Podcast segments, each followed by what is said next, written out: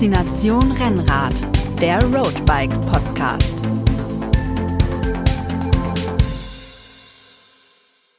Hallo und herzlich willkommen zu einer neuen Folge von Faszination Rennrad, dem Podcast des Roadbike Magazins. Heute machen wir mal eine zugegeben etwas nerdige Folge für alle euch Trainingsbegeisterte da draußen. Es soll sich nämlich um das Thema Leistungsdiagnostik und Leistungstests drehen und dabei um so Begriffe wie Functional Threshold Power, also die FTP, was sicherlich viele von euch kennen, um die Laktatschwelle und generell um das Thema Leistungsdiagnostik, welche Verfahren da die besten Ergebnisse und die besten Einblicke versprechen. Mein Name ist Erik Gutlück, ich bin Redakteur beim Roadbike Magazin und für die heutige Folge begrüße ich den Sportwissenschaftler und Mitbegründer des Trainingsinstituts IQ Athletik aus Frankfurt, Sebastian Mühlenhoff. Hallo Sebastian. Hallo, hallo Erik, schönen guten Morgen. Freut mich, dass ich wieder dabei sein darf.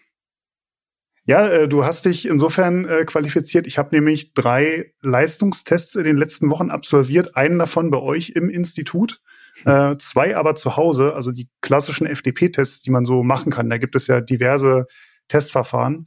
Ähm, ich habe in dem Fall einmal einen Swift-RAM-Test gemacht und einen klassischen 20 Minuten FDP-Test. Das sind, glaube ich, so die Tests, die auch die meisten von den Hörerinnen und Hörern kennen.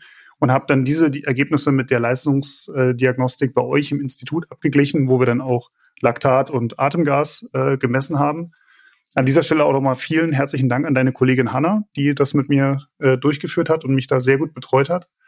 Ähm, ich würde mit dir heute gerne diese Ergebnisse so ein bisschen auswerten, die Testverfahren vergleichen, damit vielleicht auch unsere Hörerinnen und Hörer da ein bisschen was rausnehmen können. Was ist denn jetzt eigentlich der, der beste Weg, um seinen Leistungsstand zu erfassen? Denn darum geht's ja am Ende.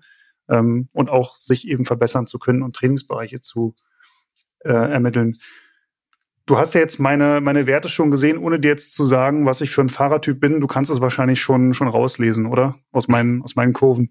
Ja, ich würde dich eher so als den Ausdauer-Diesel-Typ ähm, einklassifizieren, der mhm. schon lange Steady äh, relativ gut kann. So die absoluten Peaks äh, und Sprints und Attacken, aber vielleicht nicht ganz so gut. Hm. Ah, jetzt, jetzt hast du mich erwischt. Tja, die, das ist die, die Ehrlichkeit der Leistungsdiagnostik, die lügt nicht. Ja, ja. Ähm, tatsächlich ist das auch so das, was ich immer ja, also was auch natürlich meine Trainingsschwerpunkte und meine, meine Ziele sind. Also ich bin einfach jemand, der gerne Radmarathons fährt, lange Alpentouren macht. Ähm, ich fahre auch zwischendurch hier und da mal ein Jedermannrennen, aber ich merke dann doch immer, wenn es so mal so richtig hart wird und man so richtig weit über die Schwelle gehen muss, da ist dann auch einfach äh, begrenzt bei mir, sagen wir mal so. Dann hast du aber per se ja nichts falsch gemacht. Dann hast du ja deiner Zielstellung entsprechend auch richtig gearbeitet und das schlägt sich auch in deinem Stoffwechsel nieder. Aber kann natürlich auch sein, dass du deine Zielsetzung entsprechend deiner Talente gewählt hast und es dann so dazu kam. Das, ich glaube, ja, ich glaube, daher kam es tatsächlich. Ähm, ich würde mal ganz kurz so die, die Ergebnisse von diesen drei Tests ähm, ganz, ganz kurz zusammenfassen. Also bei diesem Swift RAM Test wurde mir eine FDP von 306 Watt bescheinigt. Beim 20-Minuten-Test eine FDP von 302 Watt. Also das ist ja beides schon sehr eng zusammen und ich würde sagen, das kann man unter Tagesform äh, verbuchen, diese 4 Watt Unterschied. Ähm, bei eurer Diagnostik kam jetzt eine individuelle anaerobe Schwelle von 272 Watt raus. Und das hat natürlich erstmal mein, mein Ego stark beschädigt und mein, mein, meinem Selbstvertrauen nachhaltig geschadet. Ähm, warum ist das so? Warum, warum weicht das so stark ab und äh, darf ich trotzdem weiterhin in die Welt posaunen, dass meine FDP über 300 Watt ist? Das darfst du auf jeden Fall. Ähm, der Test ist ja per se so auch äh, korrekt und ähm, das, was da rauskommt, ähm, kannst du dann natürlich auch, wenn andere Leute genau dasselbe Testverfahren haben, dann auch zum Vergleich ähm, heranziehen. Das ist völlig legitim. Ähm, den Dämpfer, den du kassiert hast, den kassieren die meisten, wenn sie dann bei uns eine Diagnostik machen oder in irgendeinem anderen Labor eine Diagnostik machen. Der Hintergrund ist ganz einfach, dass ähm, hier Äpfel mit Birnen verglichen werden, dass eine FDP nicht gleich einer Laktatschwelle ist. Und das ist so das, das Missverständnis, was äh, da oft dann zu diesen emotionalen Problemen führt, dass man dann nicht ganz klarkommt, wenn dann der Wert in einem Labor irgendwo tiefer ist. Das heißt, was man im Labor sucht, ist ähm, die Physiologie dahinter. Ja, dass man einfach guckt, okay, bis zu welcher Intensität bin ich noch irgendwo in einem Laktatgleichgewicht. Das heißt, ähm, bei welcher Intensität kann ich das, was ich an Säure produziere, auch wieder abbauen? Und das ist äh, ein anderer Punkt als das, was bei so einem FDP. Das ist ja ein indirektes Praxistestverfahren, ähm, was mit einem relativ kurzen Ramp-Test oder Dauertest versucht dann hoch zu projizieren auf meine mögliche Leistung, die ich über eine Stunde generiere. Und das ist dann oft so, dass natürlich auch ein großer, schwererer Fahrertyp, ähm, wie du es bist, relativ hohe Absolutleistungen an solchen kurzen Tests dann abrufen kann, was mhm. dann auch ähm, zu relativ hohen kalkulierten FDP-Werten führt. Aber es ist legitim, dieses Testverfahren anzuwenden. Äh, wenn du das halt monatlich oder alle sechs Wochen mal machst, ähm, wirst du ja sehen, entwickelt sich das in die richtige Richtung oder eben nicht. Also von daher ist es schon eine Information, die du darüber gewinnen kannst. Du kannst halt keine Informationen rausziehen, was passiert denn da physiologisch dahinter und wie komme ich zu dieser Schwellenleistung. Das ist. Mhm. Und dieses zu wissen, was eben dahinter passiert, warum diese FDP sich ähm, eben so darstellt, wie sie ist, das ist dann maßgeblich für das, was ich eigentlich trainieren muss, um meine FDP oder meine Schwelle oder meine Leistungsfähigkeit an sich überhaupt verbessern zu können, oder? Genau, genau. Ich muss im Prinzip immer äh, gucken, äh, wie erzeuge ich die Leistung, die ich bringen kann, physiologisch. Das heißt, ich brauche eine Information darüber, wo sind meine ähm, Stärken und meine Schwächen und inwieweit matcht das denn auf meine Zielsetzung, äh, wo ich denn hin möchte mit meinem Training. Ob ich jetzt einen Radmarathon fahren will oder Kriterien fahren will, das sind natürlich ganz andere Fragestellungen und andere Physiologien, die beansprucht werden. Ähm, und dementsprechend äh, kann ich dann, wenn ich diesen Einblick habe, mein Training auch viel, viel besser individualisieren und sagen, okay, das ist für Fahrer A der Weg, seine FTP oder seine Zielleistung nach oben zu fahren und für Fahrer B ist der Weg vielleicht ein ganz anderer. Und es kann durchaus sein, dass beide in so einem Praxistest denselben FTP generieren können, ja, ähm, auch vielleicht dasselbe Trainingsvolumen bisher hatten, aber trotzdem einen ganz anderen Ansatz wählen müssen, ähm, wie sie zum Ziel kommen, weil sie vielleicht über eine andere Faserverteilung verfügen. Der eine hat schnellere Fasern, der andere mehr langsame Fasern. Und das sind alles Dinge, die man dann. Äh mhm. Bei mir ist ja dadurch, dass du mich jetzt schon als Radmarathonfahrer ähm, direkt erkannt hast, äh, es liegt natürlich daran, dass bei mir der Fettstoffwechsel und das, das aerobe System sehr gut ausgeprägt sind, dass dann aber das glykolytische oder anaerobe System bei mir eher ausbaufähig ist. Das heißt, ich würde ja eher intensiver trainieren müssen mit, mit kurzen, harten Intervallen, um eben meine Leistung steigern zu können. Würde ich dann aber nicht auf der anderen Seite wieder so ein bisschen an den Anforderungen eines Radmarathons vorbeitrainieren, denn da muss ich ja lange, äh, also da, da bringt es ja nichts, wenn ich vier Minuten richtig ballern kann, da muss ich ja äh, mhm. sieben, acht, neun Stunden äh, leisten können. Ja, das ist richtig. Deswegen muss man es immer in den Einklang bringen mit der, mit der Zielstellung. Und deswegen hatte ich ja eingangs auch gesagt, dass du eigentlich da nicht viel falsch gemacht hast, weil das ist ja dann auch eine spezifische Adaption und ein spezifisches Muster, was wir jetzt in deinem Stoffwechsel gefunden haben, was per se eigentlich auch passt für die Zielstellung. Also von daher muss man jetzt nicht nur, weil man sagt, okay, das System ist defizitär, da auch draufkloppen, wenn das für dich gar nicht zielführend ist.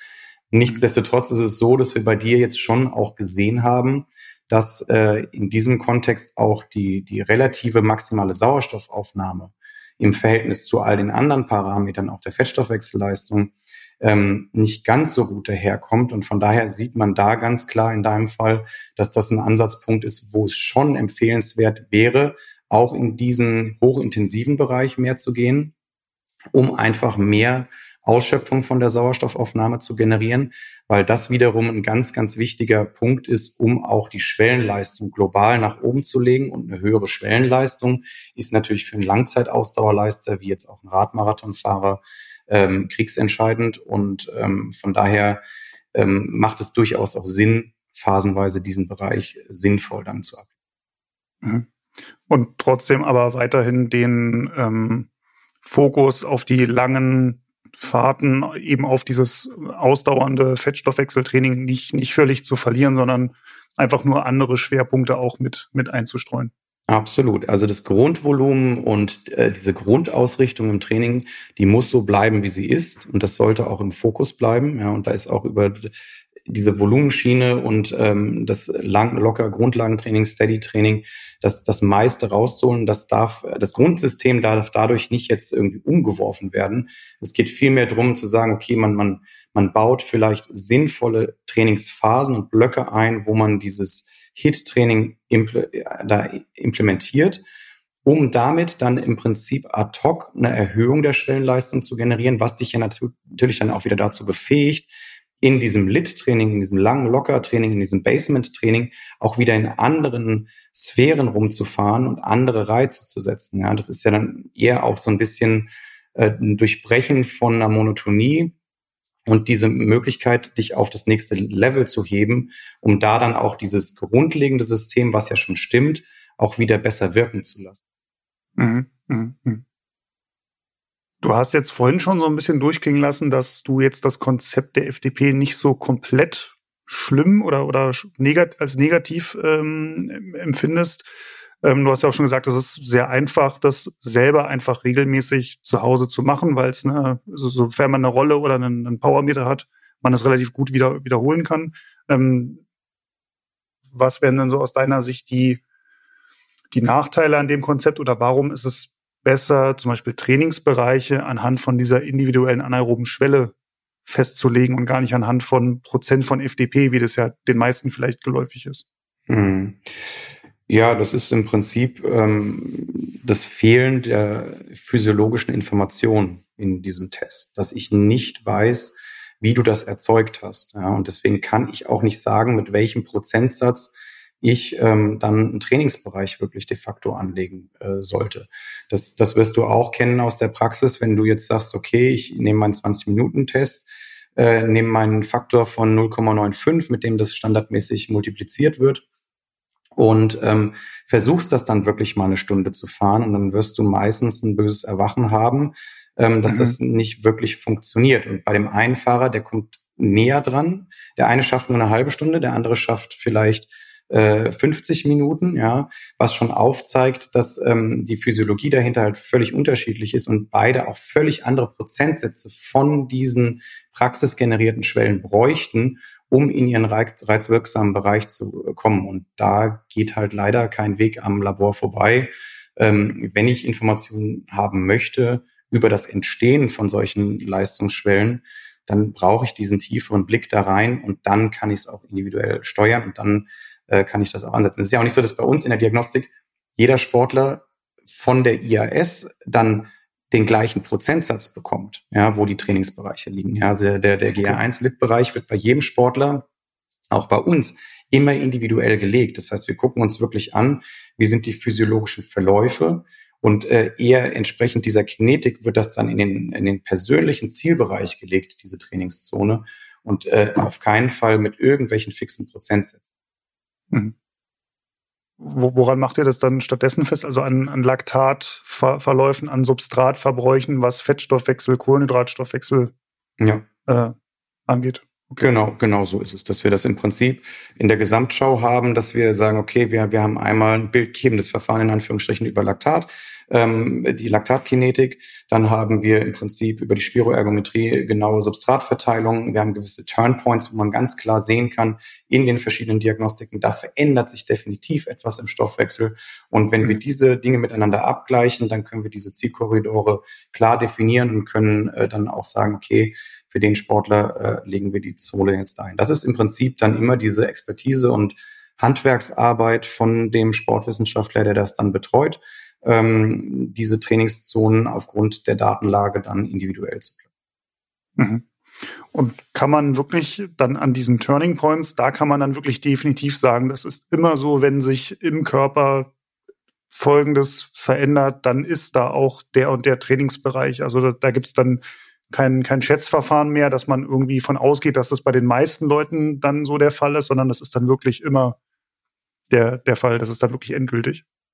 Ja gut, also in der Spiroergometrie ist es auf jeden Fall so, dass wir da wirklich definitiv messen, was in diesem individuellen Organismus passiert.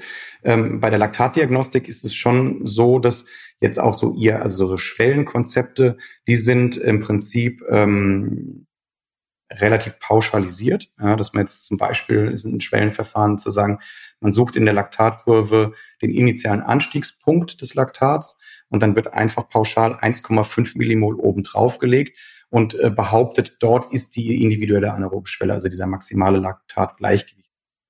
Mhm. Das ist äh, empirisch so erforscht und so bewiesen für ein gewisses Kollektiv. Ähm, heißt, hat aber keine allgemein äh, oder keinen Anspruch auf absolute Allgemeingültigkeit. Das ist bei einem Fußballer völlig an einem anderen Punkt, als das jetzt bei einem, bei einem Radfahrer der Fall ist. Das heißt, das ist dann schon von dieser Laktatschwelle auch irgendwo einen, ähm, auch in Anführungsstrichen ein Schätzwert, den wir aber halt ganz klar unterfüttern können. Deswegen würde ich auch nicht so viel an dieser einen Schwelle. Das ist ein Marker, den kann man so standardisiert setzen, um einfach auch im Verlauf wie bei einer FDP zu gucken, werde ich von mhm. Test 1 zu Test 2 besser. Aber es geht vielmehr darum, die, die äh, einzelnen Messpunkte auf dieser gesamten Strecke dann zu beobachten. Was verändert sich dann? Sehe ich ganz große Sprünge im Laktat? Sehe ich wirklich, dass der Kohlenhydratstoffwechsel dort überdominant wird, der Fettstoffwechsel rausgedrängt wird? Das heißt, man muss das alles irgendwo ähm, in, in einen Einklang bringen. Aber da jetzt überall nur ein Schema drüber zu bügeln und sagen, die Schwelle ist immer plus 1,5 oder ist immer bei 4 Millimol, das wäre auch zu einfach gedacht und ähm, so. Mhm. Ich war nämlich beim Blick in meine Daten auch sehr überrascht. Ich hatte vorher immer so diese Annahme, dass diese erste ventilatorische Schwelle findet bei zwei Millimol Laktat statt und die zweite dann bei vier Millimol. Und ähm, das war jetzt bei mir überhaupt nicht der Fall. Also das war deutlich niedriger. Meine IAS, die ja eigentlich dann bei vier Millimol liegen sollte, die liegt bei mir bei 2, irgendwas. Ähm, aber du hast mir schon im Vorgespräch erklärt, es liegt daran, dass bei mir der Fettstoffwechsel quasi so ausgeprägt ist, dass das alles ein bisschen weiter unten mhm. stattfindet. Genau. Das ist im Prinzip dann auch sowas, was, was man halt sehen muss, dass Leute, die dominant aerob sind, ähm, dass dieses Kollektiv, diese Menschen ihre äh, Laktatgleichgewichtspunkte eher in einem äh, niedrigeren Laktatkonzentrationsbereich haben als jetzt beispielsweise Fußballer. Wir testen auch sehr, sehr viel Fußballer. Bei denen ist das durchaus so, dadurch, dass sie ein sehr, sehr starkes glykolytisches System haben, äh, eine andere Faserverteilung aufweisen, ähm, durchaus so, dass die in dem 4 Millimol Bereich auch ihre Schwellen haben. Ne? Aber das muss man im Prinzip äh, immer individuell sehen. Und bei dir ist das genauso, wie du es gesagt hast. Ähm, schlussendlich kann man es nur über Dauerversuche ähm, wirklich beweisen, wo äh, jemand im Laktatgleichgewicht noch ist. Aber über diese Kombinatorik aus verschiedenen Messverfahren und ähm, diese Gesamtschau der Daten kann man diesen Bereich, in dem dieser Übergang stattfindet, sehr, sehr gut ähm, identifizieren und auf jeden Fall ähm, viel, viel besser individuelle Trainingszonen äh, platzieren, als das jetzt nur aufgrund von einem Wattwert aus einem kurzen. Mhm.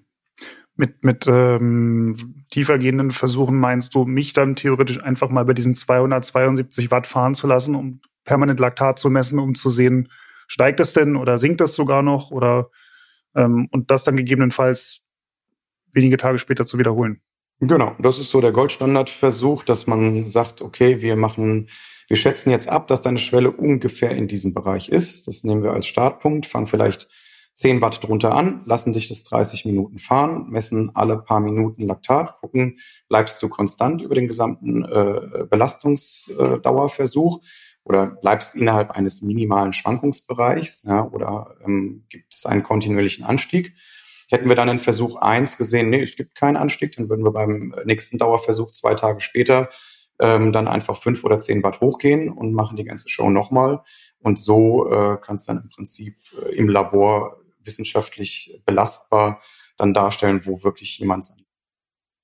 Na, mhm. Aber da das nicht praxisnah ist, weder für die Sportpraxis noch für die Wissenschaft, haben sich mhm. halt diese ganzen indirekten Verfahren äh, dann etabliert und die werden halt immer weiter runtergedampft und immer weiter vereinfacht, bis sie halt dann irgendwann in solchen Praxistests ankommen, wie wir sie jetzt in FTP-Form und dem gleichen finden, wo natürlich jedes Mal immer was verloren geht. Ja? Umso mhm. stärker ich vereinfache, umso mehr äh, Reibungsverluste. Mhm. Es gibt ja auch so äh, zig verschiedene Protokolle. Also letztlich dieser, dieser Versuch, den ich bei euch gemacht habe, das war ja auch in, jetzt mal einfach gesagt nur ein Stufentest. Auf Swift habe ich ja auch einen Stufentest gemacht. Aber selbst da war ja der Unterschied. Bei Swift war jede Stufe, also beide gingen bei, bei 100 Watt los und da waren jede Stufe alle, alle Minute kamen 20 Watt dazu.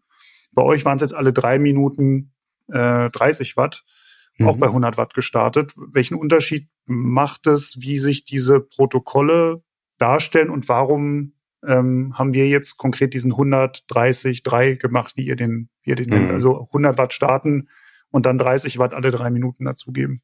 Ja, also das Testprotokoll hat äh, einen, einen großen Einfluss auf die Verläufe. Das muss man ganz klar sagen. Es ist ja auch so, dass jedes von diesen Schwellenkonzepten, ähm, die dann indirekt versuchen, irgendwo eine Schwelle zu finden, immer ähm, gebunden sind an ähm, das jeweilige Protokoll, was dahinter liegt. Ja. Also äh, auch wenn du jetzt diese klassische 4 Millimol-Schwelle äh, nimmst, dann ist das ein ganz klares Belastungsprotokoll, wie damals gesteigert worden ist. Ja. Und wenn ich jetzt hergehe und mache ein anderes Belastungsprotokoll, werde ich ganz andere Verläufe finden und dann kann ich das Ganze nicht mehr.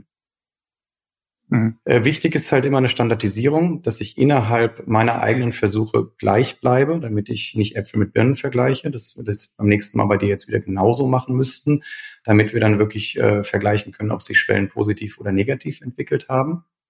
Und ähm, Warum wir das bei dir so gemacht haben, ist im Prinzip ein äh, Erfahrungswert und dann auf gut Glück. Ja, hm. ähm, das ist, ist, muss man dann äh, in dem Fall auch wirklich so machen. Ähm. Das heißt, man muss schon wirklich gucken, okay, was erwarte ich da für eine Person? Also wie groß ist die Person, wie schwer ist die Person? Ja, das ist erstmal mhm. ein wichtiger Faktor für die Einstiegsbelastung. Habe ich jemanden, der schon eine Ausdauertrainingsvorerfahrung hat? Und dann wissen wir, okay, ich habe jetzt bei dir einen relativ großen, ähm, entsprechend schweren Athleten, ähm, der eine äh, gute Ausdauervorgeschichte hat, also wird er eine gewisse Leistungsfähigkeit mitbringen. Dann weiß ich schon mal, okay, Startbelastung 100 Watt ist kein Problem. 20 Watt kann man machen, muss man bei dir nicht machen, weil du auch aufgrund deiner äh, großen Power und ähm, deiner Masse, die du hast, auch mit 30 Watt Stufen gut zurechtkommst.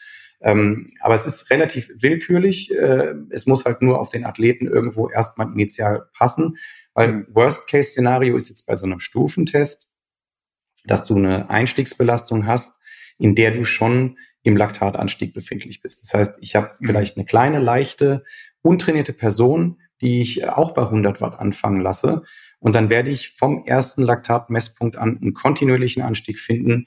Und dann wird es ganz, ganz schwer, weil dann greifen alle diese Schwellenkonzepte nicht. Und ich finde auch diese Turnpoints auch in der Beobachtung in der Spiro nicht mehr wirklich. Also dann lieber viel zu tief, mit viel zu kleinen Stufen. Also wenn wir mhm. jemand gar nicht kennt, gar nicht einschätzen können, würde ich immer möglichst tief, möglichst kleine Stufen, damit wir eine möglichst hohe Auflösung haben äh, von diesen ähm, unteren Parametern. Mhm. Bei dir ist dann natürlich auch immer noch die Fragestellung, okay, wir wollen auch eine möglichst hohe Auslastung von der VO2 haben am Ende. Das heißt, wenn ich den Test bei dir zu kleinteilig, zu lang gestalte, wirst du schon so ermüden, dass du hinten raus nicht mehr ausreichend mobilisieren kannst, weil es ist sowieso schon ein bisschen Spagat. Wir haben jetzt keinen klassischen VO2 Max-Test mit dir gemacht, sondern eher einen auf dieses Aerosol-Probesystem triggernde einen Stufentest, der sehr, sehr lang ist. Und wenn ich jetzt nur die VO2 Max detektieren will, müsste ich eigentlich auch einen viel kürzeren Rampentest machen. Dann würde man innerhalb von acht bis zwölf Minuten in die Ausbelastung gehen, damit du wirklich auch die VO2 Max vollständig, vollständig mobilisieren kannst. Bei dir ist das eher eine VO2 Peak, also die höchst gemessene Sauerstoffaufnahme im Rahmen von einem Stufentest. Mhm. Ähm, da muss man wissenschaftlich auch immer nochmal Unterschiede machen. Aber es ist so der beste Melting Pot, den wir halt irgendwie haben, dass wir gesagt haben, wir mixen natürlich schon verschiedene Systeme, gewährleisten aber so schon eine relativ umfängliche Gesamtschau von halt. Das mhm. war jetzt ein langer Monolog. Ich hoffe, ich habe keinen abgehängt. Kann man sich jetzt nur noch mal zurückspulen und nochmal anhören. Das ist ja der, der Vorteil beim Podcast. Genau. Ja.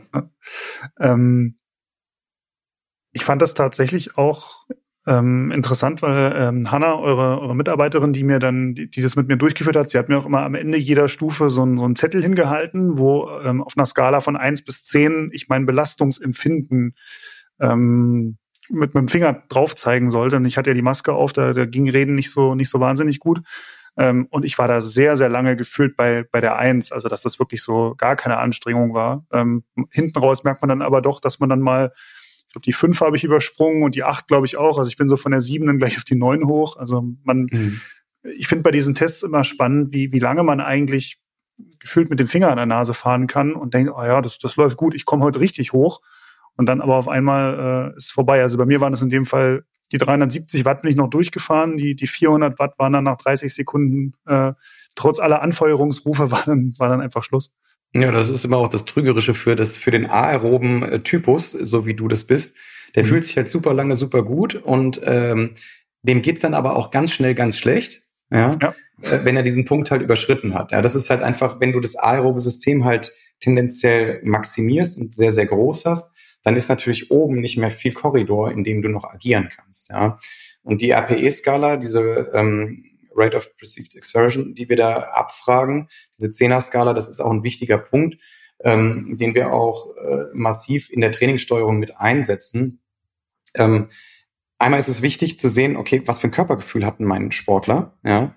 Passt das, was der empfindet, denn auch mit der Physiologie überein? Ja, weil im Endeffekt geht alles um Körpergefühl. Die beste Trainingssteuerung bei all dem Labor und all dem Gedöns ist immer noch das Körpergefühl und das sich erarbeiten von ähm, einem guten Bezug, den man da hat und dass man das erspüren kann. Ja?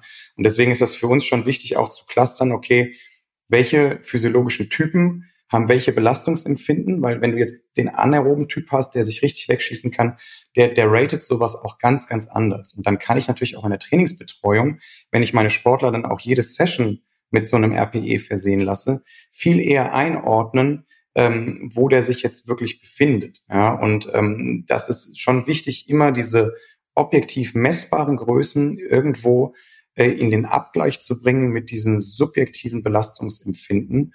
Ähm, und deswegen ist diese Skala ein ganz, ganz wichtiges Tool, auch wenn es nur eine ganz simple einlaminierte Folie ist. Ja. Mhm. Ähm, das ist sowohl in der Diagnostik als auch in der Trainingssteuerung ähm, durchaus ein ganz, ganz wichtiges.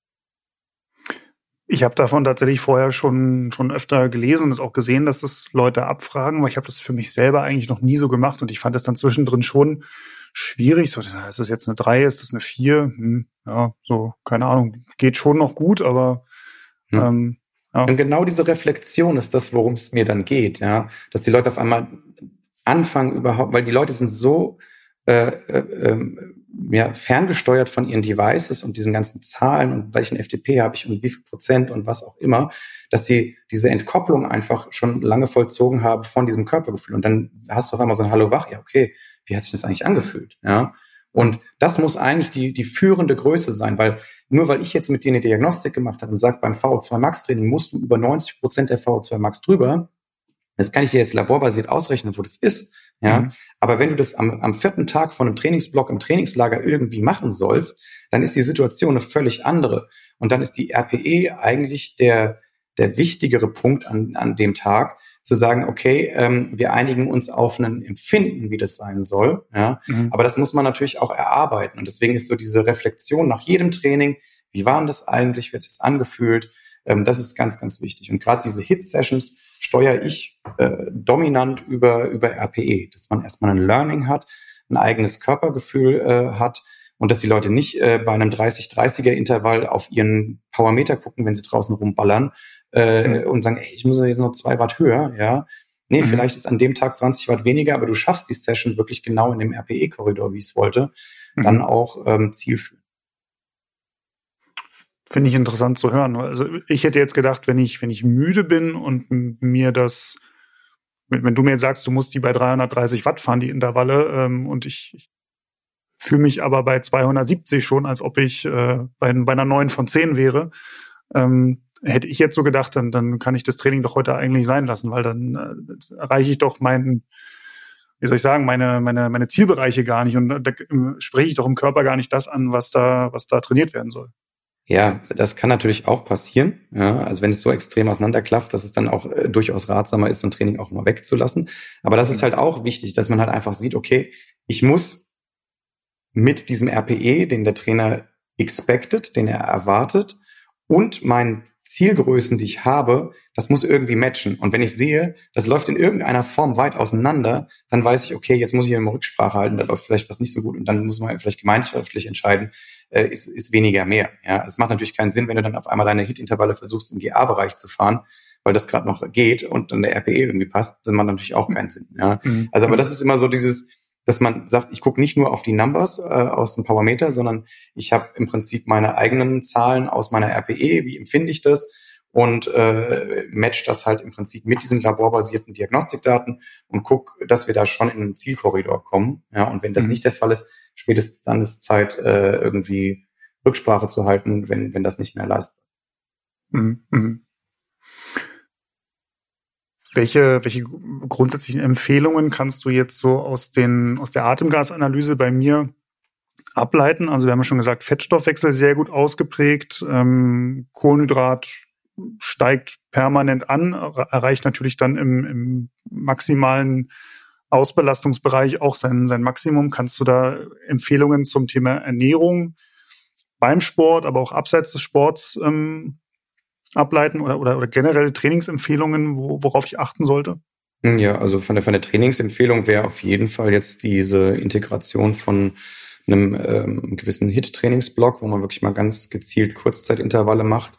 Ähm, das wäre eine, eine klare Empfehlung, die ich aussprechen würde, weil ähm, wir halt einfach dieses Defizit in der V2 Max sehen und mhm. damit auf jeden Fall ähm, alle Schwellenleistungen nochmal deutlich befördert werden können, wenn man das sinnvoll integriert und du auch in deinem normalen Grundlagentraining auf andere Level kommst.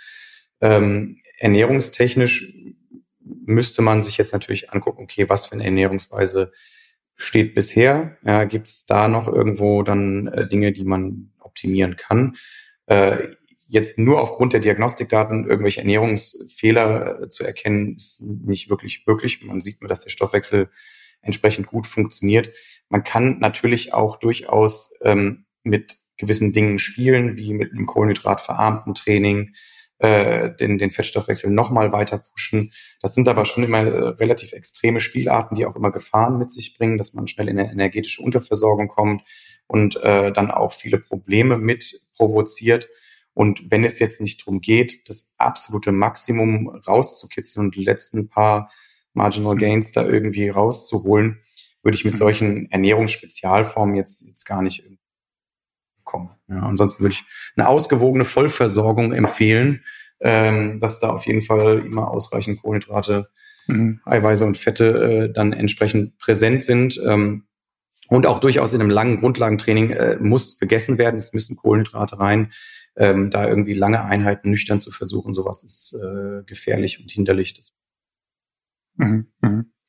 Ja, und bei mir ist wahrscheinlich diese Baustelle VO2 Max so groß, dass ich eher dort ansetzen sollte, als jetzt mit nüchtern Training und Low Carb äh, da irgendwie nochmal nur einen Bruchteil des, des Erfolgs rausholen zu können, den ich wahrscheinlich mit relativ einfachen, in Anführungszeichen, ich meine, V2 Max Training ist nie einfach. Ja. Tut, tut glaube ich, immer weh, habe ich mir sagen lassen. Ähm, ja.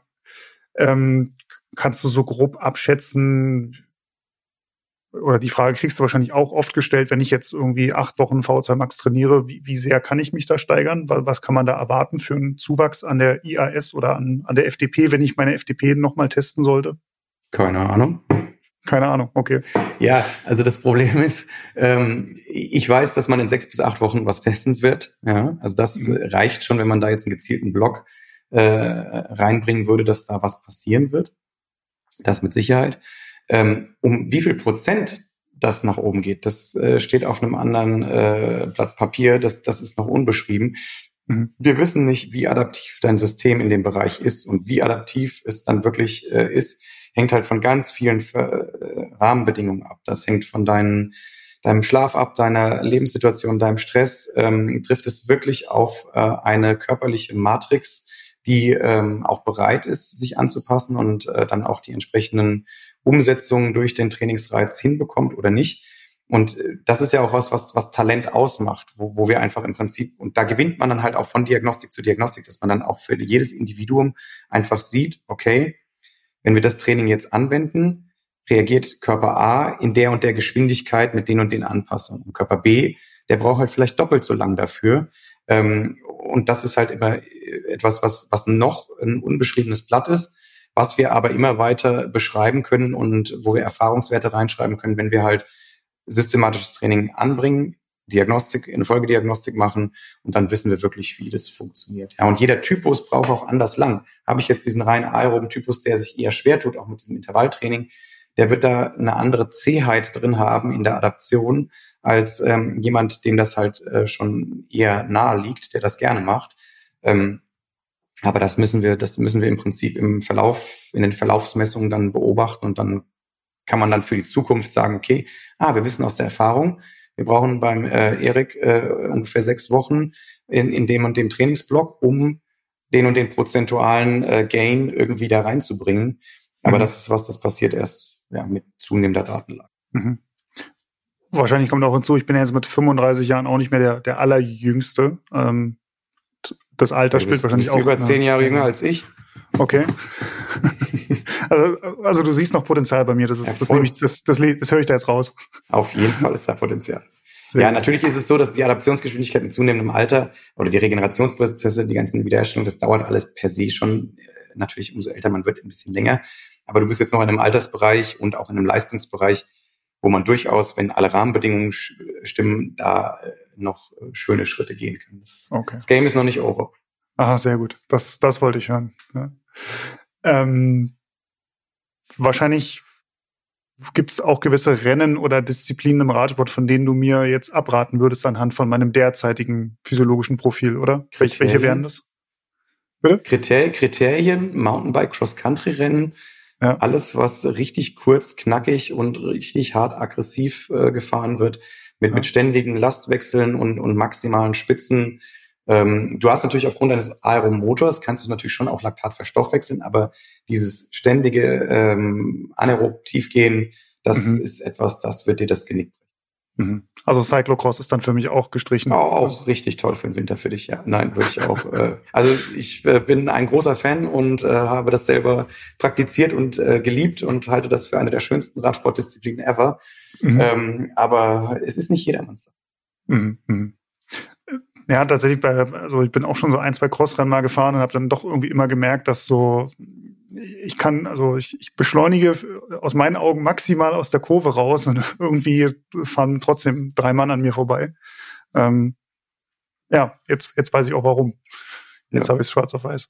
Ja. ja. Ähm, jetzt sind ja so Leistungsdiagnostiken grundsätzlich mal relativ ähm, preisintensiv, gerade wenn man sie, wenn man sie regelmäßig machen will. Ähm, wie oft würdest du empfehlen, eine machen zu lassen und für wen sind sie vielleicht auch ein bisschen too much und, und gar nicht, gar nicht notwendig? Ähm, also ist immer der gute Schnitt bei uns sind zwei bis vier Diagnostiken pro Jahr. Bei den Leuten, die das ambitionierter machen, dass man schon irgendwo sagen kann, okay, wir, wir testen vor beziehungsweise nach jedem größeren Trainingsblock, um wirklich halt genau diese Fragestellung, die wir eben auch vorher hatten, zu eruieren, äh, um zu sehen, okay, welche Adaptionsgeschwindigkeiten haben wir? Kommt die Adaption so, wie wir uns das er erhofft haben in unserer idealen äh, Planungswelt? Ähm, das, das wäre so das für die ambitionierteren. Ähm, grundlegend, ähm, sonst würde ich sagen, ein bis zwei Diagnostiken pro Jahr reichen völlig. Oder auch eine Diagnostik im Jahr immer zum gleichen Zeitpunkt, um einfach so long-term einfach zu gucken, entwickle ich mich in die richtige Richtung, verändert sich da grundsätzlich was, gibt es Umbauprozesse in meinem Körper, die ich berücksichtigen müsste. Oder wenn halt einfach unerklärbare Leistungsveränderungen, Einbrüche dergleichen da sind, äh, dass man da einfach nochmal wirklich äh, dann einmal eine Baseline-Diagnostik macht, um zu gucken, wo, wo stehe ich. Ne? Das wäre so für verschiedene Klientel, glaube ich, das, wie man Ja. Aber grundsätzlich würde ich auch sagen, eigentlich aus der Erfahrung raus, also wir haben ganz oft die Leute, die sagen, ah, ich bin ein Einsteiger und ich weiß gar nicht so genau, ob das nicht so professionell ist für mich. Ähm, da die Einsteiger und die, die noch gar nicht so ambitioniert unterwegs sind, in der Regel über das schlechteste RPE-Skalen-Körpergefühl verfügen, ist denen oftmals am allermeisten damit geholfen, weil mhm. man dann einfach einmal diese Physiologie und das Körpergefühl erstmal einnorden kann. Dass man einfach erstmal sagt, okay, ich habe einen Orientierungspunkt, ich habe einen Startpunkt und ähm, dann ist es später so, diese ganze Amateurriege, die Leute, die haben eigentlich ein sehr gutes Körpergefühl. Dem, dem musst du nicht unbedingt diagnostizieren, wo sein GA1 Fat Max Bereich ist. Das, das ist etwas, das treffen die schon relativ safe auch ähm, einfach aufgrund ihrer Erfahrung und ähm, das passt eigentlich auch immer. Ähm, da ist es dann eher zu, zu gucken, okay, die haben dann hohe, hohe, hohe Ambitionen, hohe Ziele, die wollen eher an die Marginal Gains ran, wo, wo können wir noch ein bisschen die Feinstellschrauben drehen. Da ist es dann für die wieder interessant, aber den größten Benefit haben tatsächlich die, die noch relativ am Anfang stehen, einfach um mal eine Baseline zu haben und zu sagen, okay, ich, ich norde mich mal ein, ich habe eine Orientierung. Okay, überrascht mich ein bisschen. Ich hätte jetzt so aus dem Bauch gesagt, die Leute, die wirklich erst anfangen mit dem Radsport, die, die werden ja meistens schon dadurch extrem besser, dass sie einfach Fahrrad fahren. So. Ja, gut, okay. Das, ja. da, da, da, das habe ich schon übersprungen. Also ich sag mal so, ah, okay. natürlich, natürlich sollten die schon irgendwo in ihrem Rhythmus drin sein, die sollten schon regelmäßig mehrere Tage pro Woche trainieren, die sollten schon so diese, sag mal, ein Jahr lang oder sowas irgendwo ähm, diese Grunderstadaption durchlaufen haben. Ja, mhm. ähm, aber das sind für mich immer noch Kategorie Einsteiger, ähm, die mhm. aber so die ersten Steps schon gegangen sind. Und sagen, einigen wir uns auf die, ähm, mhm. dann war mhm. das ein bisschen missverständlich. Okay, okay. Ja. Ähm, falls ich jetzt doch weiter meine FDP-Tests zu Hause machen wollen würde, gibt es da ein Verfahren, was du am ehesten empfehlen würdest? Also ist es dieser Ramp-Test von Swift meinetwegen, oder den gibt es ja auch bei Trainer Road zum Beispiel, mhm. oder ist es eher der 20-Minuten-Test oder siehst du da noch ganz andere Testverfahren, den, die du eher empfehlen würdest, wenn jemand nicht den Gang zu einer professionellen Leistungsdiagnostik machen will? Ja, äh, ja, würde ich auf jeden Fall mehrere Tests kombinieren. Also, dass man diese, das sind ja im Prinzip Critical Power Tests, nennt man das. Also, dass man einfach sich ein Zeitfenster sucht und dort im Prinzip das Maximum versucht zu generieren. Und ich würde halt dann sagen, okay, dann kombiniere halt ähm, verschiedene physiologische Teilbereiche, dass ich sage, okay, ich mache zum Beispiel einen 15 Sekunden Sprint, um äh, dieses äh, Kurzzeitfenster irgendwo äh, einmal zu detektieren. Dann eine Belastung in einem Bereich drei bis acht Minuten, sagen wir mal fünf Minuten, ähm, um so in dem Bereich VO2 Max zu liegen und dafür einen Marker zu haben. Und dann noch eine längere Belastung im 10 oder 20 Minuten Bereich oder auch beides, um im Prinzip verschiedene Teilaspekte und auch physiologische Korridore ähm, eher anzutriggern, weil dann kann ich eine viel bessere Critical Power Kurve, die man daraus äh, dann generieren kann, zeichnen und kann, kann ein viel besseres Bild aufmachen, in welchem Teilbereich habe ich denn meine Stärken und Schwächen und wie verändere ich mich. Das heißt, wenn ich jetzt sagen würde, okay, ähm, mein Ziel ist es jetzt die nächsten Wochen, vielleicht meine Sprintfähigkeit für meine Kriterien zu verbessern, ähm, oder meine Glykolysefähigkeit, dann würde ich halt auch, äh, wenn ich das dann alle paar Wochen mache, halt auch eher in diesem Kurzzeittest dann äh, eine, eine Verbesserung erwarten. Und dann kann ich ja schon auch sehen, okay, greift mein äh, angewendetes Training auch wirklich in dem physiologischen Zielbereich, den ich verbessern will, ähm, sprich eher in dem Kurzzeit oder eher in dem Langzeit. Mhm. Eine Kombination aus mehreren Critical Power Tests wäre wär empfehlenswert. Mhm, mh. Gibt es da irgendwie so, so Faustregeln, woran man erkennen kann, das ist jetzt meine Baustelle oder nicht? Also, weil das, die, diese Kurven, die werden ja bei jedem Sportler abfallen. Also selbst ich, der kein Sprinter ist, ich schaffe auf 15 Sekunden einfach mehr Watt als auf fünf Minuten. Ähm, mhm.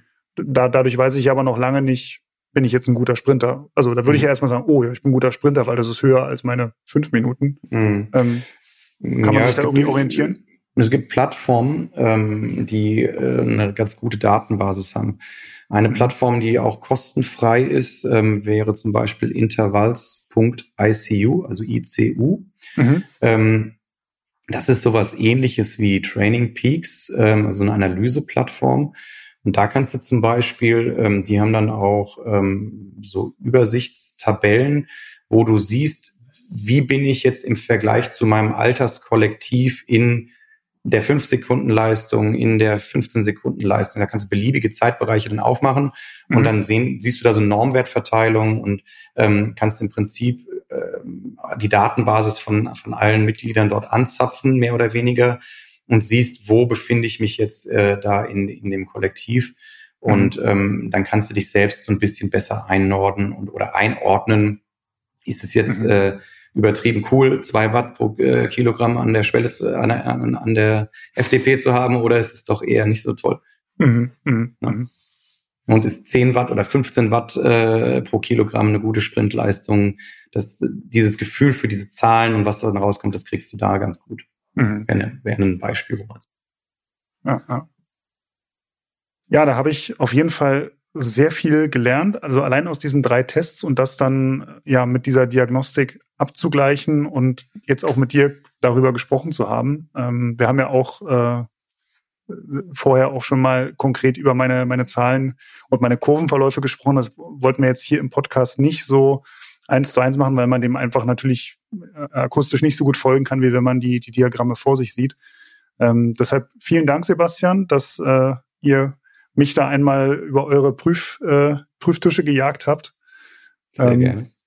Hat, hat großen Spaß gemacht, auch wenn es zwischendurch mal mit ziemlichem Leiden äh, verbunden war.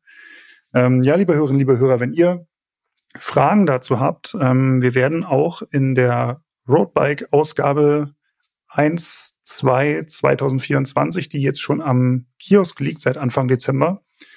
Ähm, da findet ihr auch die Geschichte dazu, wo ihr auch noch mal ein paar von den Zahlen, die wir jetzt vielleicht auch äh, um uns geworfen haben, dann auch noch mal äh, ja schriftlich vor euch seht und das vielleicht ein bisschen besser nachvollziehen könnt. Also falls ihr die Ausgabe noch nicht habt, noch nicht gelesen habt, dann geht doch zum Kiosk oder holt euch ein Abo von Roadbike, dann bekommt ihr nicht nur diese Geschichte äh, ins Haus, sondern natürlich auch äh, jeden Monat neue Einblicke aus der Trainingslehre, aus der Trainingswissenschaft, Trainingstipps, Ernährungstipps ähm, und noch viel, viel mehr bis hin zu Radtests, Bekleidungstests, Reisereportagen. Da bieten wir euch jeden Monat sehr, sehr viel Inhalt und da könnt ihr euch immer wieder auch inspirieren lassen. Ähm, Sebastian, nochmal herzlichen Dank und ähm, ich freue mich, wenn ihr auch wieder beim nächsten Mal einschaltet bei Faszination Rennrad, dem Podcast des Roadbike Magazins. Macht's gut. Ciao. Ciao. Faszination Rennrad, der Roadbike Podcast.